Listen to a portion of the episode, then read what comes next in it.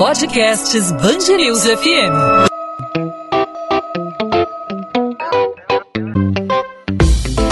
Dois às 20, com Maurício Bastos e Luana Bernardes.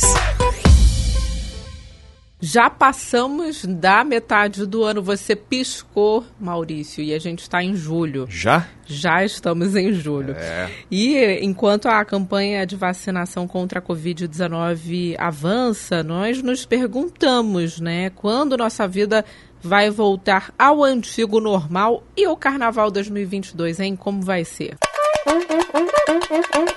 Pois é, é o que a maioria dos cariocas se pergunta. Vai ter carnaval? Pois bem, nessa quinta-feira, a Liga Independente das Escolas de Samba disse que os desfiles na Marquês de Sapucaí estão confirmados. Em um vídeo publicado em uma rede social, o diretor de marketing da Liesa, Gabriel Oliveira Davi, também anunciou que o acordo firmado com a prefeitura garante a realização dos desfiles dos próximos quatro anos. Em entrevista à Band, o secretário municipal de saúde, Daniel Soranz, afirmou que, apesar do avanço da campanha de vacinação contra a Covid-19, ainda era muito cedo para discutir a realização de grandes eventos como o Carnaval e Réveillon. Se tivermos realmente os desfiles no ano que vem, o que esperar das escolas que vivem um momento de crise sem precedentes. Para entender o cenário, hoje nós conversamos com o comentarista de carnaval da Band News FM, Bruno Filippo. Bruno, seja bem-vindo ao podcast 2 às 20, tudo bem? Olá, Luana. Olá, Maurício. Olá, ouvintes do podcast. Olá, ouvintes da Band News FM.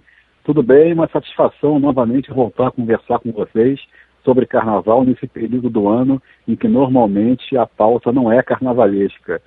Mas eu me lembro que no ano passado, mais ou menos por essa mesma época, eu participei do podcast também conversando sobre a possibilidade de realização do Carnaval de 2021, o que acabou não acontecendo.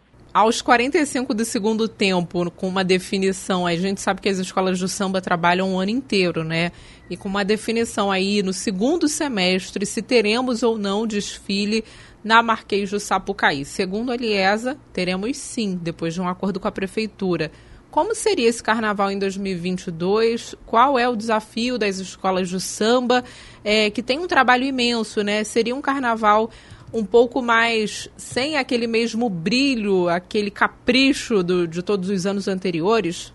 Olha, Luana, Maurício e ouvintes, o grande desafio das escolas de samba para o próximo carnaval, em primeiro lugar, é, reunir condições para que os profissionais que trabalham nos barracões se reúnam, é, trabalhem normalmente em condições de segurança, porque a, o, o, barracão, principalmente às vésperas do carnaval, à medida que se aproxima o carnaval, os barracões eh, se enchem de profissionais, então há ali um, um espaço para aglomeração, há um espaço para juntamento de pessoas. Então, isso tem que ser visto, isso tem que ser pensado. Os trabalhadores devem estar vacinados, os trabalhadores do carnaval devem estar vacinados para que comecem os trabalhos dentro dos barracões e também o trabalho que é feito nas quadras, que é o trabalho de ensaio, de ensaio técnico, de ensaio de bateria, de sala de aula, porque são dois lugares, basicamente, em que as escolas fazem os ensaios e os preparativos. A parte artística, alegoria, fantasia e alguma coisa de, de, de coreografia é, na cidade do samba, nos barracões, e a parte de ensaio, de bateria, de ala, de, de, de harmonia, de, mestre de porta-bandeira, isso é nas escolas, nas quadras. Então, há, por óbvio, pela própria natureza do espetáculo, do evento, há aglomeração, há ajuntamento de pessoas. E essa aglomeração não pode ser feita assim que todos ali estejam vacinados. Então, o primeiro grande desafio é garantir a saúde dos trabalhadores do carnaval e dos participantes do carnaval, aqueles que vão aos ensaios participar né, da, da, do calendário normal de, de, de preparativos para o carnaval. Não é um desafio fácil, porque o contingente é muito grande, uma quantidade muito grande de de pessoas envolvidas e para todos estarem vacinados, o calendário de vacinação vai ter de estar bastante adiantado. Sem dúvida. E o drama que, a, que, a, que, a, que o mundo do carnaval, que o mundo do samba vive, né, pode meio que se comparar, eu acho que faz parte né, do, do drama que é, vive o mundo dos eventos, por conta justamente da aglomeração para você fazer a produção, para você desenvolver o espetáculo, para você fazer as fantasias, como você bem lembrou, para fazer os ensaios, para poder deixar tudo pronto para o público. Imagino que o outro grande desafio seja reunir esse público e também não estimular aglomerações. Né? O carnaval, por natureza, é um evento que reúne pessoas, que aglomera é, no bom sentido, né? as pessoas se juntam para é, compartilhar alegria, para compartilhar um bom momento. O carnaval é esperado por, pelas pessoas ao longo do ano para justamente extravasar é, o que vem guardando ao longo do ano. Ah, no carnaval, é o momento da gente confraternizar, de fazer uma festa e pelo visto, ainda não vai ser de uma forma tão próxima como era nos últimos anos. A gente vê blocos de rua lotados, os anos vão passando e o carnaval de rua vai cada vez atraindo mais gente. Também a, a prefeitura tem feito estímulo para é, lançar edital, para reerguer o carnaval de rua nessa pandemia e na Sapucaí, o carnaval profissional, a gente sabe que junta muita gente nas arquibancadas, atrai pessoas de todos os cantos. Esse também é um dos desafios a serem encarados aí pela organização, né? É um desafio, os ingressos já foram vendidos, eu diria que é o segundo grande desafio, né? Que é pensar no público, no caso das escolas de samba, porque os ingressos já foram, já estão começando a ser vendidos, ah, o próprio diário oficial já começa a divulgar os valores dos ingressos, a Liesa já começa a divulgar os valores dos ingressos. Isso é um indicativo de que vai ter público e o público também precisa é, estar seguro, o público também precisa saber que vai comparecer a um, a um evento né, no qual ele é, não corre o risco de se contaminar, não corre o risco de pôr a sua saúde né, é, em xeque. Então é o segundo grande desafio é, que todo o público, e a Sapucaí abrange é, mais ou menos 70 mil pessoas depois da reforma, então 70 mil pessoas por dia ali na Marquês de Sapucaí é um contingente muito grande. Então, de novo, reforço que é um desafio para o calendário de vacinação garantir que até é, o final de fevereiro, quando acontece o Carnaval de 2022, todo esse universo enorme de pessoas, desfilantes, profissionais do carnaval e público, e nós da imprensa também, né, estejamos imunizados contra a Covid-19. Bruno, você falou que a venda de ingressos já é um indicativo de que o carnaval vai ter público, pelo menos o carnaval na Sapucaí. Existe essa possibilidade de realizar um desfile na Marquês do Sapucaí sem público? Porque é, na minha humilde opinião, não faria muito sentido, porque o carnaval, como você disse, é uma festa do povo, é uma festa de aglomeração. O futebol a gente conseguiu retomar, né, mesmo assim com muitas dificuldades, sem público nos estádios. A gente está vendo aí que os campeonatos estão sendo feitos. Não tem a mesma graça, torcer, né? Mas... Tem torcida, não tem a mesma graça. Mas eu acho que o carnaval, o peso da pessoa que está ali na arquibancada é ainda maior. Eu acho que seria até muito triste ver a Marquês de Sapucaí é, até para a pessoa que está desfilando, né? Só com a pessoa desfilando ali, um evento televisionado e sem público. E acho que seria até difícil da prefeitura controlar isso, porque é, escola de samba é uma coisa que mexe muito e as pessoas provavelmente, mesmo sem é, poder assistir, iriam é, para o centro da cidade, iriam se aglomerar ali. Muita gente assiste em árvores, né? Do lado de fora da Marquês de Sapucaí. Na beira do viaduto. Como você avalia isso? Você acha isso uma. Acredita que isso seja uma possibilidade? Olha, carnaval, no caso de desfile de escola de samba, completamente sem público, arquibancadas vazias, não acredito que aconteça por tudo isso que vocês falaram. Hoje nós ficamos sabendo que as Olimpíadas de Tóquio não terão mais público, né? Por conta de, de um aumento grande do número de casos no Japão, que decretou estado de emergência. Em Olimpíada, em esportes, é, isso pode acontecer, embora também não haja a mesma graça. O Maurício pontuou muito bem. É, um futebol com estádio lotado é uma coisa, um futebol, um jogo de futebol sem público é outra. Né? É, mas ainda assim dá para fazer, dá para fazer. Dá para fazer uma Olimpíada, dá, dá para fazer uma Fórmula 1, dá para fazer um campeonato de futebol sem presença de público.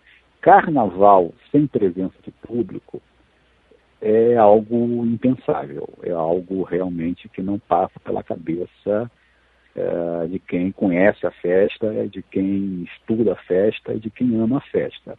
Até porque não resolve totalmente o problema, uma vez que a natureza do desfile é também aglomerar pessoas para desfilar, não só aglomerar pessoas para assistir. Então, se por um acaso houver um pico de, de, de casos de, de Covid perto do carnaval, em janeiro, em fevereiro, torçamos para que isso não aconteça, mas quem trabalha com gestão trabalha também com possibilidades, né? É, imaginando que isso aconteça, não basta só tirar o público das arquibancadas ou dos camarotes ou das frisas tem que pensar no público que vai estar aglomerado desfilando. Porque não tem como desfilar sem estar aglomerado. Né? É, então, por isso é que é mais complexo. O carnaval é mais complexo do que os outros eventos. Né? Então, não acredito que haja isso, um carnaval sem, sem público. Acho que se houver uma situação de gravidade maior da Covid-19 até fevereiro ou em fevereiro, o carnaval vai ser ou cancelado, como foi em 2021, ou transferido para o meio do ano.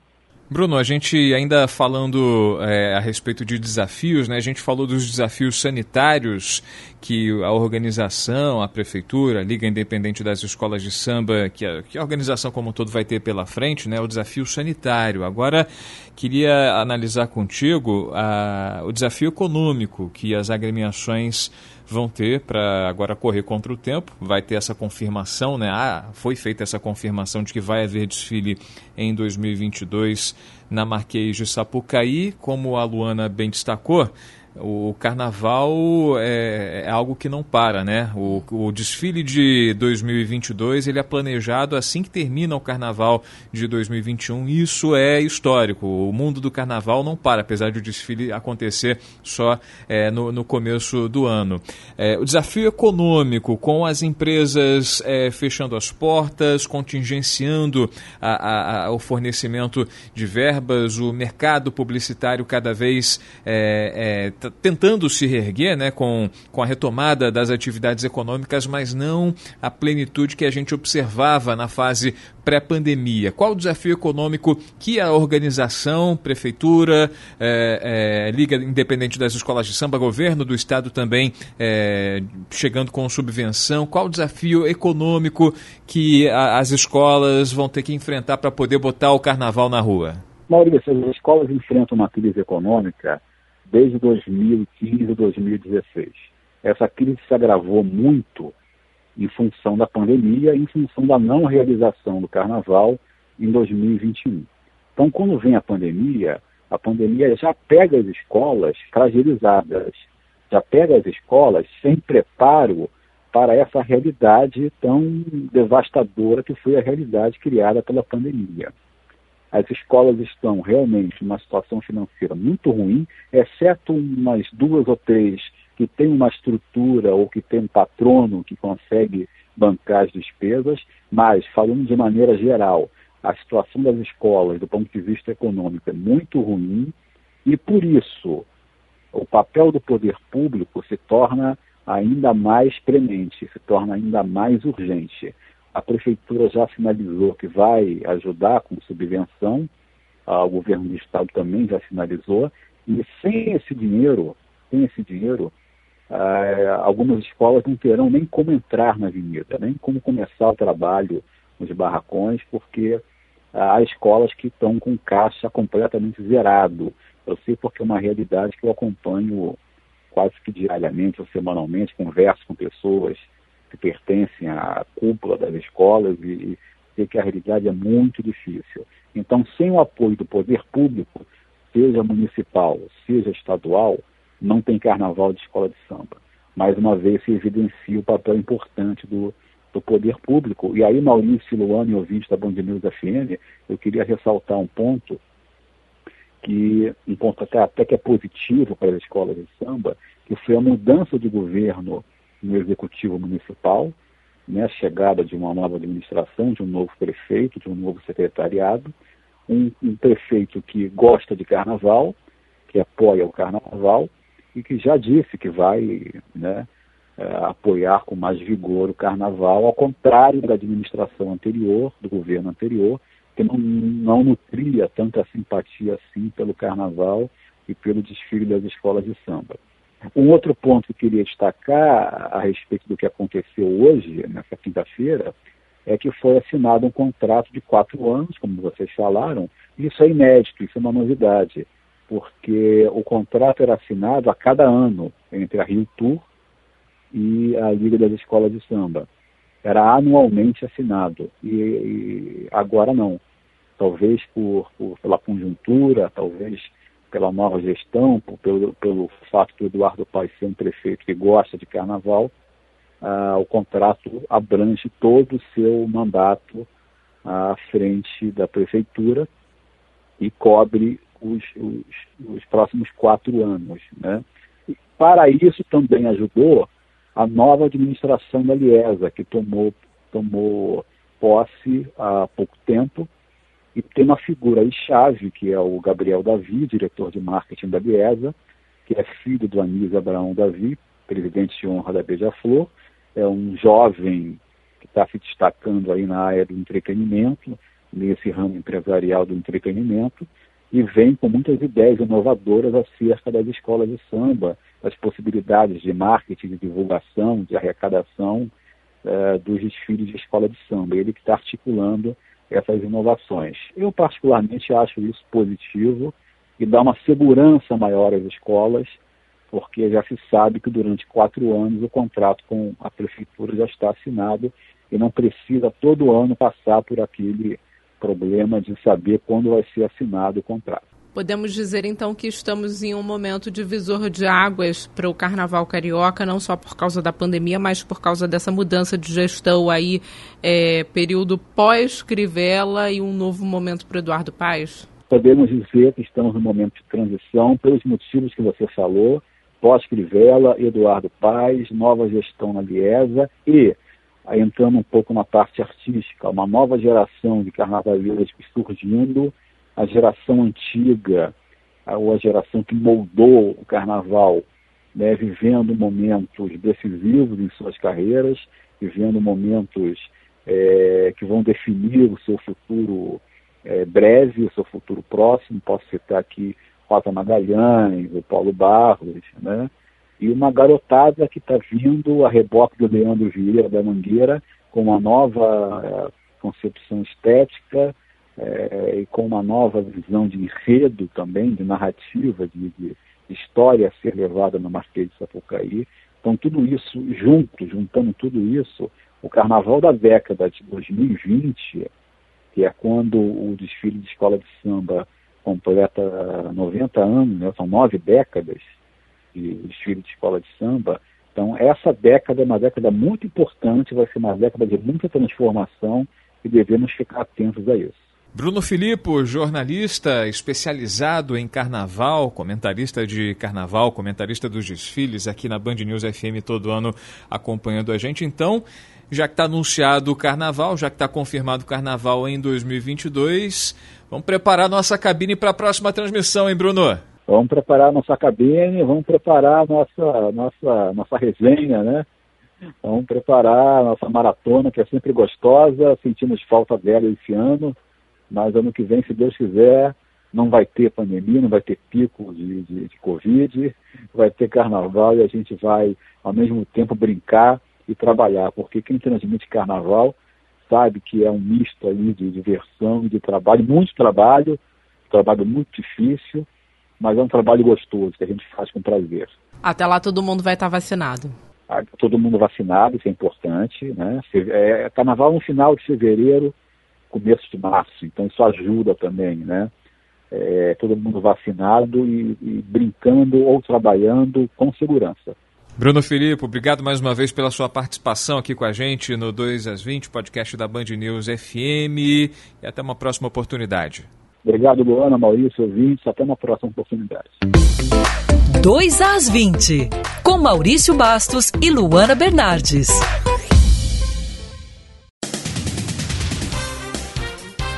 Uma criança de 4 anos morreu em decorrência de maus tratos na favela da Rocinha, na zona sul do Rio, e a acusada de negligenciar os cuidados com a menina é a própria mãe. O caso ocorreu nesta quinta-feira. A vítima chegou a ser levada para uma unidade de pronto atendimento, mas não resistiu. Segundo a polícia, ela tinha marcas pelo corpo e aparentava desnutrição e desidratação. Segundo a delegada responsável pelas investigações, Flávia Monteiro de Barros, a mãe da criança, Vanessa Gonçalves Dias, foi presa por negligência, já que a menina também apresentava apresentava diarreia há um mês e não teve assistência médica. No entanto, a acusada não soube explicar como surgiram as marcas pelo corpo da criança que tinha microcefalia. A titular da delegacia da Rocinha conta ainda que aparentemente as manchas roxas não são recentes. A cidade do Rio de Janeiro apresentou uma queda de 96% nos casos confirmados de Covid-19 entre junho e julho. No dia 6 do mês passado, o número de casos era de 848 e nesta terça, dia 6 de julho,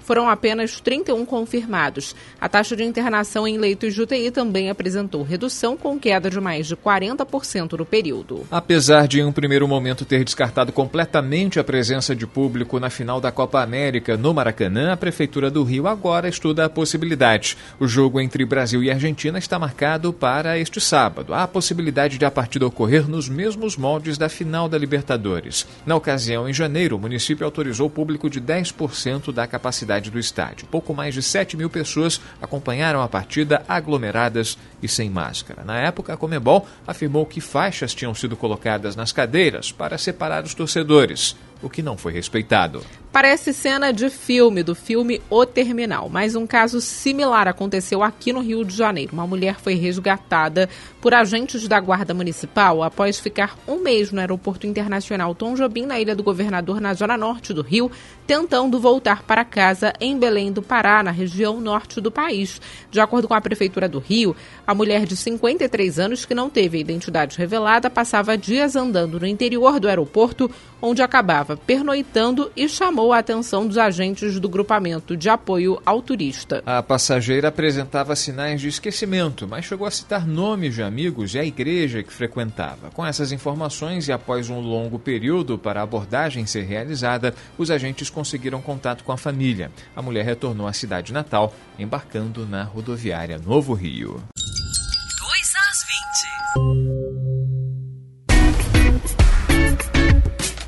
Podcast 2 às 20 vai ficando por aqui. A gente tem um encontro marcado nesta sexta-feira. Maurício Bastos vai estar de folga no chinelinho. Eu, Luana Bernardes, te acompanho por aqui com mais um, uma edição do podcast 2 às 20, com algum destaque aqui do Rio de Janeiro. Até lá você pode entrar em contato comigo pelo Bernardes Underline Luana, Luana com dois N's e contigo, Maurício. Comigo os ouvintes falam no arroba Maurício Bastos Rádio, no Instagram, só mandar sua direct. E claro, também você fala com a gente nos perfis da Band News FM, não só no Instagram, como no Twitter e também no Facebook. É só procurar Band News FM Rio. Estarei no chinelinho, mas estarei acompanhando com os meus aplicativos aqui ligados para ficar atento uhum. ao que acontece e saber de tudo aqui no podcast 2 às 20, assim como você, querido ouvinte. A gente se encontra, eu encontro você e a Luana na segunda-feira. Tchau, Luana. Tchau, tchau, Maurício. Até lá.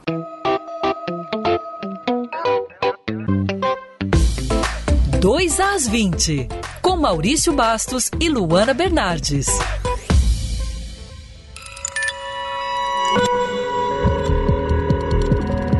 Podcasts Band News FM.